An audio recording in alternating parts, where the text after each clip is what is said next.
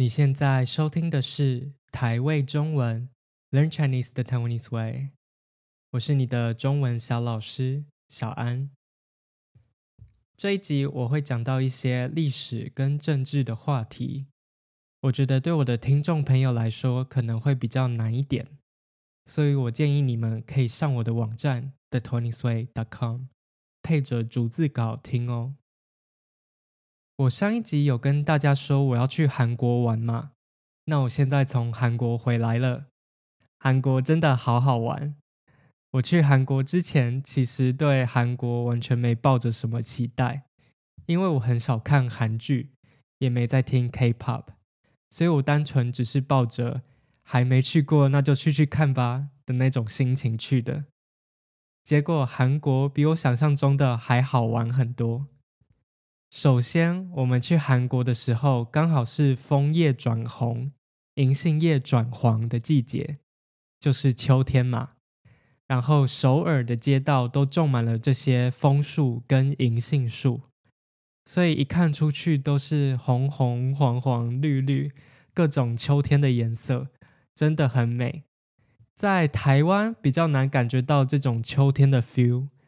因为台湾在南边嘛，所以这里的树基本上在什么季节都是绿色的。再来，韩国的食物好吃，衣服好看，而且我觉得价钱也不会说很贵，所以我在韩国吃东西吃得很开心，逛街也逛得很开心。我本来就蛮喜欢吃韩式料理的，什么泡菜。炸鸡、烧肉、火锅，我都超爱。这次我也有吃到以前没吃过的韩式料理。我最喜欢的是冷面，韩文是 naengmyeon，我不知道有没有念对。总之就是一种汤面，但是它的汤里面是有冰块的，所以吃起来冰冰凉凉的。我觉得很适合夏天吃。那我这次吃冷面是在吃烧肉的时候吃到的，因为冷面吃起来蛮清爽的，所以吃烧肉这种油油腻腻的食物的时候，你再吃冷面就不会觉得那么油腻了。我们在台湾通常吃比较油腻的东西，都会配茶或是醋这些比较清爽的饮料。那我想韩国人吃烧肉配冷面，应该也是这种原因吧。所以这次去韩国玩，真的超出我的期待，我玩得很开心。其中一个比较美中不足、比较可惜的地方是，我这次主要是走吃喝玩乐的行程，我也只去四天嘛。所以我这次没有去博物馆或是一些可以了解韩国历史的地方，但是我们其中有一天跟了一个一日游的团去一个赏枫叶的景点，因为是跟团嘛，所以有一个韩国导游在路上介绍了一点韩国的历史。哦，对了，我们台湾人一般讲的韩国就是南韩，好像不太会拿韩国来指北韩。北韩，我们通常就是叫它北韩。那我们的导游有提到，过去韩国有一段时间是独裁的。独裁是什么呢？独裁就是说一个国家被少数人统治，像是现在的中国跟北韩只被一个政党统治，他们就是独裁国家。跟独裁相对的概念是民主。独裁是由少数人做主，那民主则是由多数的人民做主。台湾跟韩国现在都是民主国家，我们都可以借由选举来选出自己的总统，而且我们也有言论自由。如果我们批评政府，向政府抗议的话，我们不会有生命危险。但是台湾跟韩国以前并不是这样的。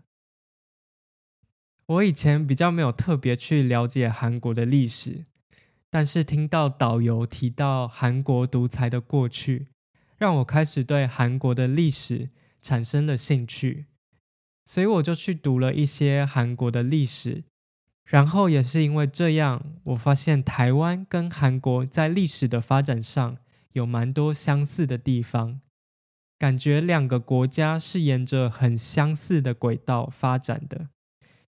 那我接下来想跟你们分享一些我感觉到的相似处。首先，我想从语言开始讲。我想你应该也知道，韩国以前跟现在的台湾一样是有使用汉字的。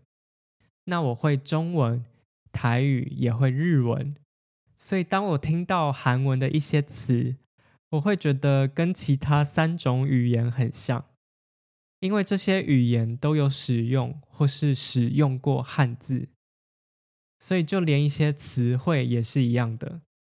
比如说台语的韩国是韩国，那韩文的韩国是韩国，很像吧？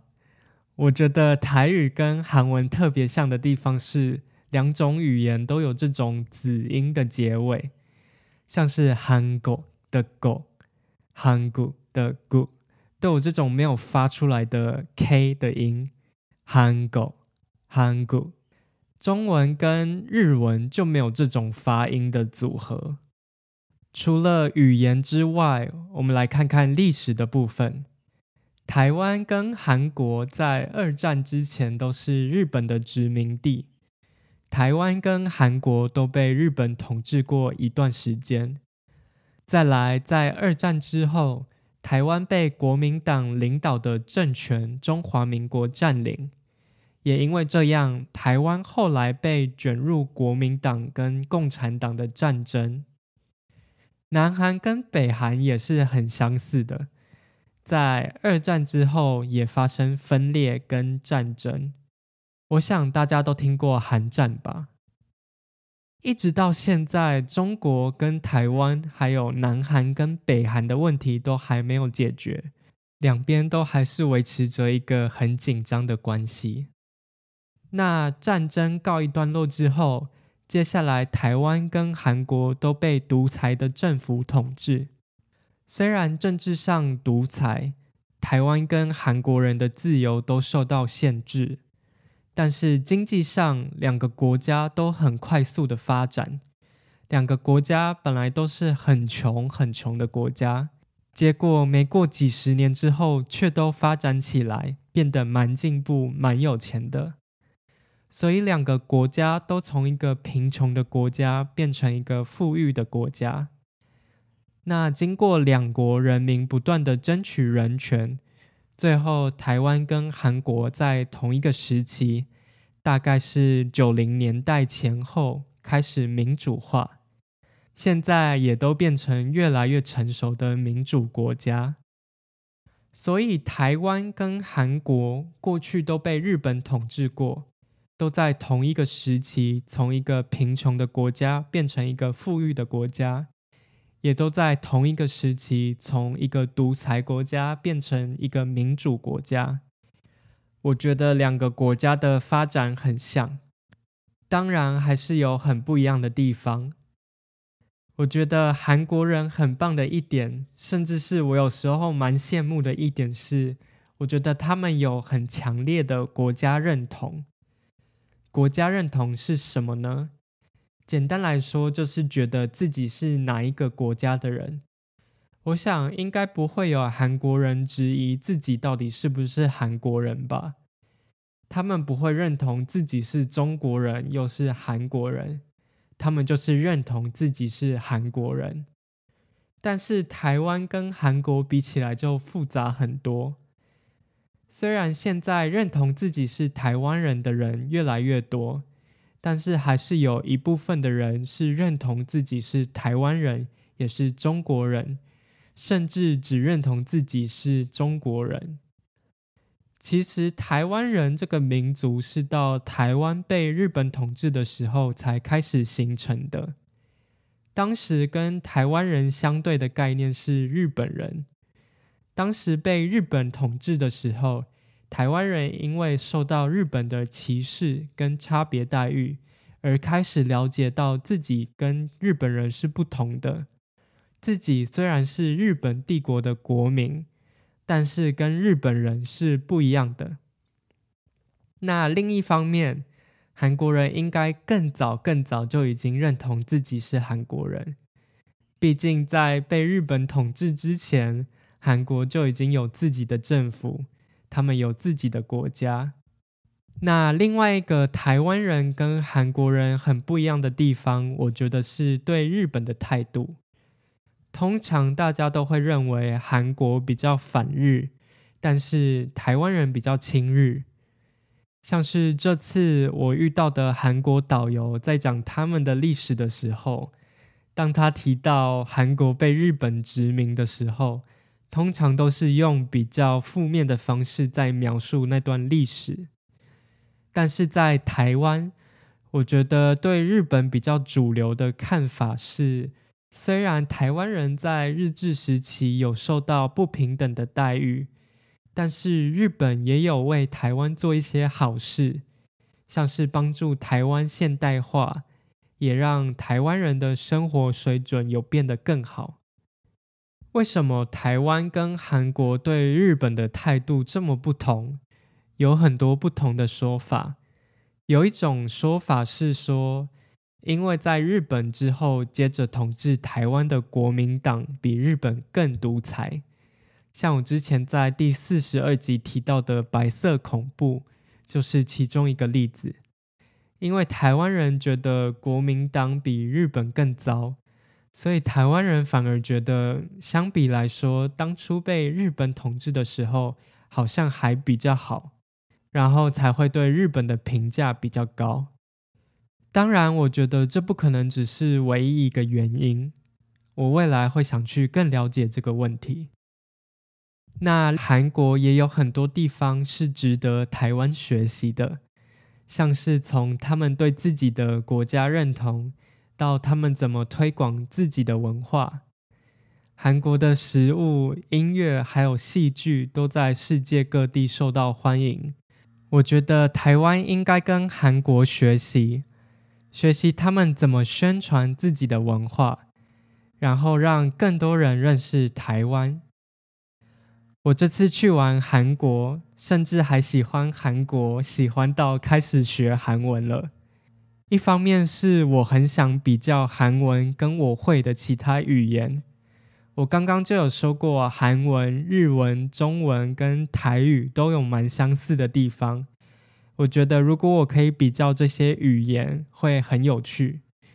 而且我觉得对我来说，韩文应该不会很难学。那另一方面是我想要雪耻，血耻就是说洗刷自己的耻辱。就是说，成功做到之前自己没办法做到的事情。因为我这次去韩国，发现我一句韩文都不会，连点餐、买东西都没办法。我很讨厌这种感觉，所以我想说，下次去韩国，我想要血耻，我想要至少可以用韩文点餐，用韩文跟计程车司机说我要去哪里。好啦。以上就是今天的内容，欢迎加入我的 Patreon，也欢迎来跟我分享你对这个 Podcast 的想法。你可以在 IG 或是推特上传私讯给我，我的账号是 The Tony's Way。你也可以寄信到我的 email thetonysway 小老鼠 gmail.com。最后再提醒你一下，如果你有听不懂的地方，欢迎到我的网站上看逐字稿。网站的网址是 thetonysway.com 然后我们下次再见，拜拜。